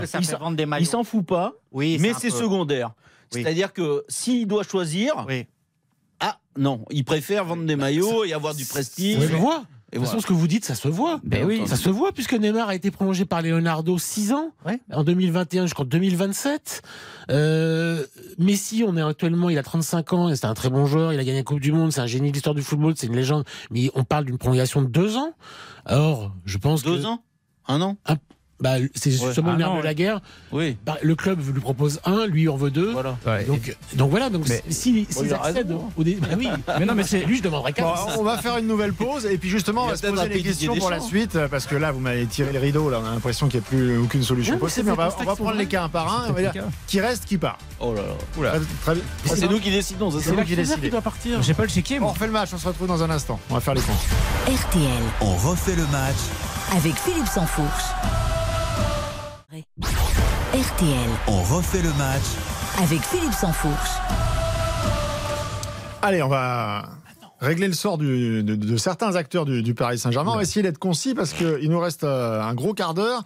Il faudra également qu'on évoque le, le départ de, de Corinne mais Diacre avant cette qu'on- semaine. Mais avant qu'on commence, Philippe, vu qu'ils ont tout dit, vu que le problème, il est qu'on a mis d'abord le marketing avant le sportif. Bah, en fait, vous pouvez me dire, on enlève Galtier, on enlève Verratti, ou on met euh, ça, ça change rien, Oui, donc d'accord donc ça, Ça- ne mais change non, mais- rien Faites-le. Non, mais faites-le, votre Mais non, mais Philippe, ça c'est. changera rien puisque il faut changer la priorité de ce qu'est le football. Philippe, de ce qu'est Paris Saint-Germain. Si c'est du foot, bah, peut-être qu'un jour ça marchera. Si ça continue à être ce que c'est, ça marchera pas. Pendant très longtemps- pendant très longtemps- Guardiola, Klopp, euh, Zidane. Ils viendront pas, eux. Non, Corinne c'est- Diacre. Exactement. Pendant très C'est longtemps. pour ça que Guardiola viendra pas, par exemple, parce qu'il sait que la priorité bien ne sera pas forcément Et sportive. Zidane aussi. Et pendant doute. très longtemps, on a dit si le Qatar s'en va, c'est une catastrophe. Sauf qu'aujourd'hui, quand même, le club a une valeur importante. Et donc, si jamais il était racheté, ce serait par quelqu'un qui a des moyens. Et donc qui pourrait quand même continuer à avoir de l'ambition. Et moi, je crois qu'aujourd'hui, ce serait une très bonne chose pour le Paris Saint-Germain. C'est ce qu'il faut espérer? Le Mais, je- du j'ai j'ai longtemps soutenu la thèse inverse parce que je pensais pas que le PSG avait cette valeur-là. Mais aujourd'hui, encore une fois, si quelqu'un vient, ce sera quelqu'un qui est solide. Ah, mais est-ce que c'est possible? Parce que tous les ans, Ça va très vite Moi, arriver. nous, ils on s'en amuse. Manchester United. Non, mais c'est quoi, c'est On s'en 405 amuse tous les ans, à chaque fois que le PSG est éliminé. Euh, moi, je vois bien euh, le, le lendemain matin, on est en direct dans la matinale sur RTL. Et la première question qu'on nous pose, bon, généralement, c'est est-ce que Mbappé va rester? Puis la deuxième, euh, c'est euh, Oui. est-ce que le Qatar peut se lasser et, et partir le. Mais On mais sent il n'y a pas de raison, puisqu'ils ils sont contents. Mais non, mais ils sont contents. Là, il y a un nouveau centre d'entraînement qui, qui sort, donc il y a des investissements. 350 millions. Euh, Bientôt un stade, le dossier du stade, Ouais. euh, ils sont de plus en plus euh, surtout, incisifs pour essayer. Ils, ils se positionnent. Alors, est-ce que c'est du bluff ou pas Mais sur le rachat du Stade de France, enfin, on voit bien que le, le- le Qatar est dans une, dans une logique de, de projection avec Oui, le Paris et- Saint-Germain. et- Mais non. Et de Et- projet. Et, et Manchester United alors Ils sont en train de partir puisqu'ils veulent. euh, ils- mais ils Tu ont les deux. Moi, je pense qu'ils veulent les deux. Et ils en veulent même, ils en veulent, ils en veulent d'autres même. Ils vont en acheter d'autres, tu verras. Et vous l'avez dit, Philippe, le centre d'entraînement, éventuellement un stade, tout ça, ce sont des projets immobiliers. Or, pour asseoir sa politique de soft power, le Qatar à Paris, c'est de l'immobilier. Il y a la vitrine du PSG, c'est pour ça qu'ils veulent le parc. C'est de l'immobilier. Ils ont acheté la moitié des Champs-Élysées, plein d'hôtels, etc. faut- Et là, Ça, ils ont acheté la- leur Et ils ont acheté la Tour Eiffel. Ils ont un logo, un beau logo avec la Tour Eiffel. Il y a rien de plus important. Le, le- le PSG aujourd'hui, c'est pas un club de foot, c'est un club sandwich avec une tranche de Neymar, de Messi, euh, de Mbappé et puis un cure-dent qui a un- Et là où je suis- cure-dent, c'est Galtier. Et là où, je suis, hein. là où je suis en désaccord avec Ken Mbappé avec ce qu'il a dit après le match, c'est que lui il fait partie, comme Messi, comme Neymar, des joueurs qui, qui ne n'acceptent pas l'idée de sortir à la 88e minute, même à 4-0. Et quand euh, vous avez des joueurs comme ceux-là, qui en plus ont le pouvoir d'imposer leur point de vue, vous ne pouvez pas avoir sur le banc Sané, Mané, Niabri et compagnie. Inévitablement, on le disait tout Ou à l'heure à la pub. euh, Muller, il était Muller, il était Comme remplaçant au match comme- aller. Et, et- et ça, c'est pas possible au PSG. Donc, Donc, on s'en sort comment. On s'en sort comment Donc il y a Carlos Voilà. Soler, Hugo prend des joueurs des moyens. joueurs qui quand ils rentrent, bah, sont pas. Non mais Seb, c'est Donc possible. forcément, ils sont pas bons. quoi. Ils Seb, sont pas bons. Seb, c'est possible si t'en as qu'un. Si t'as ouais, Mais voilà. voilà. T'as Mbappé qui sort jamais, ok, mais il faut que les autres puissent tourner. C'est quand même alors- pas compliqué à comprendre que si, euh, quand il y a Neymar, Messi et Mbappé, s'il faut en garder un, c'est Mbappé et pas les deux autres. Ah, je sais pas, c'est- c'est- Mais tout pas le pour monde. l'émir du Qatar. Mais on Pas pour serait- l'émir oui, du Qatar. L'émir du Qatar, bien. il veut avoir le premier du Voilà. Ballon d'Or Messi, le Voilà. deuxième Mbappé, et si possible Donc, le troisième. On en revient à votre démonstration. Alors y juste, on va, on va pas, on va faire intéresse. Non, 50, absolument. euh, on va pas faire 50 noms parce qu'en plus on n'a pas le temps. Mais le principal, c'est Kylian Mbappé. Euh, le baromètre d'Oxa de la semaine qui est paru déjà euh, hier parce que il était tellement intéressant qu'on a préféré anticiper. euh, 73% des supporters craignent que l'élimination pousse Mbappé vers le départ, malgré ce qu'il avait dit euh, auparavant. Et juste autre chose, parce que très intéressant, ça illustre aussi ce qu'on disait dès le départ, le, le sentiment principal des supporters après l'élimination, consterné à 36%, incompréhension à 33%, désespoir à 20% et colère seulement à 11%. Donc là, c'est vraiment un dépit absolu La et la crainte La totale résignation. que le pilier, c'est-à-dire du, du projet, Kylian Mbappé, s'en aille. Est-ce qu'il peut partir? Est-ce qu'il doit partir dès Ah l'été bah, prochain? lui, il faudrait qu'il parte, mais ça, ce n'est que mon point de vue. Mais je, la tendance est plutôt à ce qu'il reste encore un an. Ça peut bouger. On a bien vu dans ce dossier que, évidemment, les enjeux sont tels que ça peut évoluer, mais euh, il pourrait partir en 2024 et il pourrait partir libre. Si la ça, le confiance est rompue, on sait qu'il marche Mais beaucoup à ça. Si la si en confiance est juillet- rompue- si en juillet s'aperçoit qu'encore une fois c'est du niveau de Vitinha, Fabien Ruiz, Carlos Soler, euh, euh, le recrutement, euh, en août euh, il est à Madrid ou à Liverpool. hein. Euh, on, on ver- on verra si, Mais on verra contractuellement, si Qatar l'accepte. Mais il peut pas contractuellement, les gars. Il peut pas. Bah, si, il le peut Qatar, pas. si le Qatar décide Il peut qu'il reste, et on a déjà vu qu'ils étaient capables de le garder jusqu'au Je- bout, quitte à ce qu'il parte Il y a libre. deux ans, exactement la situation. Sa part, de- un tweet Ouais. de sa part a, a conduit au départ de Noël Le Graët à, à la fin. Ah, vous voyez les réseaux sociaux, la puissance des réseaux sociaux. Donc Enfin. moi, je pense que Ouais, s'il mais avait il exprimait s'il quelque veut chose dans partir son il fait une interview en disant le Ah, Qatar d'accord. veut pas me laisser partir, euh, je pense qu'il y arrivera. Mais bon, ça c'est que mon point de vue. Mais, euh, C'est le seul sinon, qui pourrait faire plier le Qatar. Moi, je suis d'accord. Voilà. C'est le seul qui. Personne n'a jamais fait. Sinon- Mais c'était un peu l'idée. C'est quand- l'heure du bilan. Après- Après, et moi j'en veux à Leonardo d'avoir prolongé euh, Neymar et euh, Verratti. Ah, Verratti, c'est pas Leonardo Si, si, les Bah ouais, il vient- il de- si, si. Ah, là, il vient de prolonger en attendez. décembre. Non mais Mais il a été prolongé Je- 17 Et fois. Est-ce que t'en veux, est-ce que t'en veux à Campos de l'avoir prolongé en décembre J'en veux à Campos Oui. et à Leonardo de l'avoir prolongé. Tous ceux qui l'ont prolongé depuis 10 ans. Alors Converati, il est arrivé il a 18 ans, il en a ou 19 ans et maintenant il a 30. C'est un joueur qui est en train de décliner depuis longtemps. Neymar, c'est plus un joueur de foot ou c'est un joueur de foot à mi-temps à cause d'un pied fragile, euh, décelé très tôt par Eric Roland, qui l'a dit à tout le club. Tout le club sait qu'il peut pas jouer au football sur la durée. On continue à le faire jouer, on continue à le, à le prolonger à un tarif, mais qui est exorbitant. Euh, et donc, il est en contrat jusqu'en il est en contrat jusqu'en 2027. 2027. Euh, c'est Mais- hallucinant. Écoutez, Dominique, je vous embrasse pas, mais le curier, parce que cette démonstration sur Verratti, j'ai eu le malheur de la faire euh, en direct du stade euh, euh, à la fin du match, et, certains m'en ont voulu, euh, soi-disant que j'étais peut-être un petit peu trop euh, saignant avec euh, Marco Verratti. Mais vous êtes qui pour moi symbolise précisément tous les travers du Paris Saint-Germain depuis maintenant 10 ans. C'est-à-dire que je pense que de, euh, de Tourelle à Emery en passant par Galtier ou un autre, Alors. euh, aucun ne peut supporter le fait que ce garçon revendique le fait qu'il perde des ballons parce que c'est son jeu et que c'est comme ça. Mais le haut niveau, c'est pas ça. Là, Marco Verratti, alors qu'il y avait 0-0, le- certes, le Paris Saint-Germain commençait à piquer du nez et on, allait vers le moins bien, mais il y avait encore que 0-0. Et là, il fait une boulette monumentale dans sa surface de réparation. Et là, on voit bien le poids du club, le poids de l'institution qui, qui, qui- qui ne donne qu'aux grands joueurs. Et qui Galtier le, se et- retrouve et en conférence le de jeune, presse d'ailleurs. a accusé le petit Bichiabou de lui avoir donné le ballon à Verratti, alors que tous les jours à de l'entraînement, dans cette situation, de com, il lui donne le ballon. Ce qu'a dit Galtier. C'est scandaleux d'avoir pointé El Shaddai et Bachabou et pas Marco Verratti. Donc en fait, il faut pas. quoi? Il faut un tout rôle. Mais un tout rôle qui est tous les pouvoirs Alors, sportifs. alors, Mais alors, ça n'arrivera défi Alors, permanent, jamais. en défi permanent avec le Qatar. Alors attention, il y avait un problème Tourelle. Euh, c'est ce que je voulais indiquer, c'est que un des problèmes pour moi de cette équipe, ce sont les sorties nocturnes et la discipline. Et Tourelle, le problème, c'est qu'il sortait avec les joueurs. Donc il est couvert. non, il est sorti une fois ou deux au début. Après, ça s'est calmé très vite. C'était- pour, pour connaître euh, vous le groupe. rigolez, je pense. Non, bah non, non, non. Ou alors on n'allait pas dans les mêmes Une fois ou établissements. deux, euh, on, mais- on- on peut rajouter des zéros après une fois ou deux. Euh, y a- et le problème, c'est que à Paris, euh, il y a un manque de discipline absolue, notamment dans cette équipe-là. Et c'est vrai que les joueurs, honnêtement, ne sont pas en état de jouer au foot. Ils beaucoup passent leur temps à sortir. Alors vous allez me dire dans d'autres endroits aussi. Pas trop. En Angleterre, il y a, il y a quelques cas euh, délirants, mais globalement, ils sont surveillés. Il y a Barcelone qui pourrait euh, être éventuellement euh, comparé. Mais sinon, à Paris, c'est impossible. Ces joueurs-là, ils sont pas en état de jouer. Ils sortent Bon. de boîte.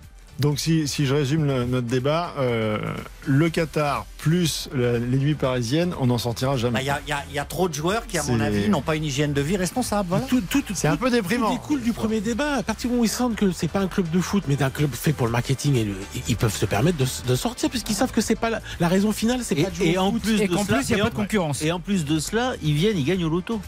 La plupart d'entre eux, même les joueurs moyens qui pourraient euh, super, surperformer, euh, ils gagnent au loto. Ils disent oh, mais moi je- jamais je partirai. Si je joue pas, c'est pas bien grave. J'ai mon, Bon, j'ai il mon, contrat. peut-être qu'ils seront champions. Ils joueront Oui, Brest oui. ce soir pour garder un petit peu de- d'avance. Allez, dernière euh, pause à- avant la fin refait le match et on va conclure avec le dossier Corinne Diacre qui a été euh, virée, déboutée de son poste de sélectionneuse. On refait le match. Avec Philippe Sansfour. On refait le match. Avec Philippe Sansfourche. On refait le match euh, avec donc euh, bah, ce nouveau feuilleton fédéral après un, un énorme suspense. Je plaisante. Euh, la sélectionneur de l'équipe de France, Corinne Diacre, a donc été débarquée par le COMEX jeudi dernier. Le comité de pilotage, après un audit poussé, euh, est arrivé à la conclusion que eh bien nous détaille Philippe Diallo, le président de la fédération par intérim. une difficulté de relation au sein du groupe France entre euh, la sélectionneuse et puis un certain nombre de ses joueuses. Une rupture s'est créée. J'ai pensé qu'il n'y avait pas de capacité à pouvoir faire un retour en arrière. On s'est aperçu qu'entre euh, l'expérience euh, d'un certain nombre de joueuses qui ont l'habitude d'un certain nombre de standards de professionnalisme, l'équipe de France n'était pas aujourd'hui au niveau de ces standards. Donc voilà, la fédération a réagi. C'est la nouvelle fédération que vous appeliez de vos voeux, Gilbert Delve. Quelle honte, mais quelle honte, Ah. mais quelle honte. Alors, on a maintenant en France des putschistes des joueuses putschistes, putschistes qui virent une sélectionneuse avec l'aval d'une fédération. J'ai jamais vu ça dans le monde entier. Et le nouveau sélectionneur ou la nouvelle sélectionneuse, je vais la critiquer, la pulvériser, la balayer, la vilipender, la qualifier de putschiste pendant. Mais c'est la chef des putschistes ou le chef des Ouais, mais putschistes. si on gagne et vous tolérez ça. mais si on gagne la Coupe Mais quelle honte Cette Et Coupe du Monde n'a aucune valeur. souvent, Gilles, Une bande de putschistes a viré un responsable fédéral. J'entends souvent, euh, depuis que Lionel Le Gret est parti, mais, euh, mais quand même, c'était un grand dirigeant qui savait faire des trucs, qui trouvait des. Eh ben, visiblement, c'était pas un si grand dirigeant que ça, parce Oh. qu'il a fallu que les, que les joueuses mettent le doigt euh, sur le problème de dysfonctionnement au sein de l'équipe de France féminine pour qu'on en vienne à virer Ah, Vous êtes alors que- maintenant, vous. Mais non, mais Je tout le monde le savait. Il y a un homme qui, qui se refusait à, à établir le constat qui était, que, les, que les joueuses avaient émise, que leur entourage avait émise, que tout le monde savait au sein de l'équipe ok de France. Dominique, mais est-ce que pour autant la manière de la ça faire partir aujourd'hui est acceptable Avec ce, ce soi-disant audit euh, piloté par Jean-Michel Aulas, qui juge est parti, puisque c'est lui qui a fait monter la mayonnaise et qui a donné le tempo à Renard Votre pour question est bizarre, annoncer Philippe. sa, sa retraite Votre question est bizarre parce quand que. Corinne Diacre a été bonne. prolongée ou maintenue, ça vous choquait pas, alors qu'il y avait déjà des problèmes. Donc quand une, quand une femme ou quelqu'un Peut-être que est si, mais c'est le passé, ça, j'ai envie de dire. maintenue Maintenant, alors qu'elle n'est pas compétente ou qu'elle est décriée en interne, ça choque personne. Mais quand des joueuses disent publiquement sur des réseaux sociaux, les fameux réseaux sociaux, Gilles, que, que rien ne va et qu'enfin on prend une décision, là vous dites ah la méthode, la moyen, c'est dégueulasse. Bah Mais non. moi, j'étais surpris et choqué, même si le terme est un peu fort, que Corinne Diacre continue à être prolongée par la Fédération française de football parce que ça fait des années qu'il y a des problèmes extrêmement importants. Ok, mais je suis surpris et choqué, et plus choqué que surpris, que euh, elle soit sortie du jeu de cette manière-là. On ne, on ne peut pas l'accepter. Il ne faut pas l'accepter parce que c'est le début de la fin là aussi. Et, c'est triste. Il n'y avait pas, il avait pas de bonne solution. On revient à Didier Deschamps qui l'a évoqué aussi hein, dans, Oui. dans, dans ses interviews. Ah oui, non, mais sauf que Didier. Deschamps, lui, il dit elle est, ses, ses résultats parlent pour elle. Non, ses résultats ne parlent pas pour elle. C'était une catastrophe à la fois sur le plan du jeu et Bah, sur le plan euh, relationnel. euh, Mais c'est ridicule. hein. Vous savez très bien qu'il n'y a pas de concurrence. Donc Ah, euh, vous arrivez en pas- quart ou en demi-finale. mais mais vous arrivez naturellement en quart ou en demi-finale. et, alors. et au niveau relationnel, c'était une catastrophe aussi bien avec ses joueuses qu'avec le staff technique qui a pu venir avec lui, qu'avec les, les gens euh, qui entouraient Donc, il y avait la, un problème. la- Donc, il fallait prendre Bien sûr qu'il y avait un problème. J'espère qu'on Verdez et Florent j'espère Gazan qu'on pour prendra pas les joueuses qui ont été les putschistes là, qu'elles reviendront jamais le- sur le- le maillot eh, le- le Ah, sommet- ah bon Le, sommet, c'est Gaëtan. Tiné. Alors Quel ça, pays j'adore. Quel C'est pays extraordinaire. C'est-à-dire qu'elle parle de professionnalisme, machin. Parlez-en à Philippe Bergeron. Non mais euh, Gazan. tout à l'heure tu, tu nous dis Mbappé avec un tweet euh, tire une, voilà déclenche la gâchette sur Noël Zagrette et là c'est formidable et quand des joueuses qui finalement bah, Lui, il trouve ça formidable, Dominique. non mais c'est Gilles dire, tu peux c'est aussi formidable ce qu'a fait Mbappé sur Le Gret que les joueuses qui à un moment donné disent il Ah faut oui. que ça bouge parce que nous c'est plus. Enfin, c'est- Et vous êtes, vous êtes, moi je vous trouve, d'alarme. je vous trouve sacrément euh, curieux quand même. C'est-à-dire que Curieux. non, non, non, non, parce qu'en gros, En, en Kylian, secondes, Kylian. Kylian Mbappé, moi, que j'adore, mais il a appuyé sur le bouton quand euh, Noël Le Gret euh, s'est fait Zinedine Zidane. C'était quand même pas la chose la plus grave qu'il ait dite au cours des derniers mois. Mais en revanche, il avait rien dit quand il y avait les histoires avec le Qatar. Il l'a fait. compagnie. Il l'a fait. Non, non, mais là, c'est pas il l'a fait. Je l'ai fait au mauvais moment aussi alors. Je Je vous remercie, au même niveau, les on, vous retrouve, on se retrouve euh, bah, la semaine Mbappé. prochaine à la même heure, au même endroit pour On refait le match dans un instant. Eric Silvestro et sa bande pour RTL Foot avec le match du soir Brest-Paris-Saint-Germain. Philippe Sansfourche. On refait le match jusqu'à 20h sur RTL.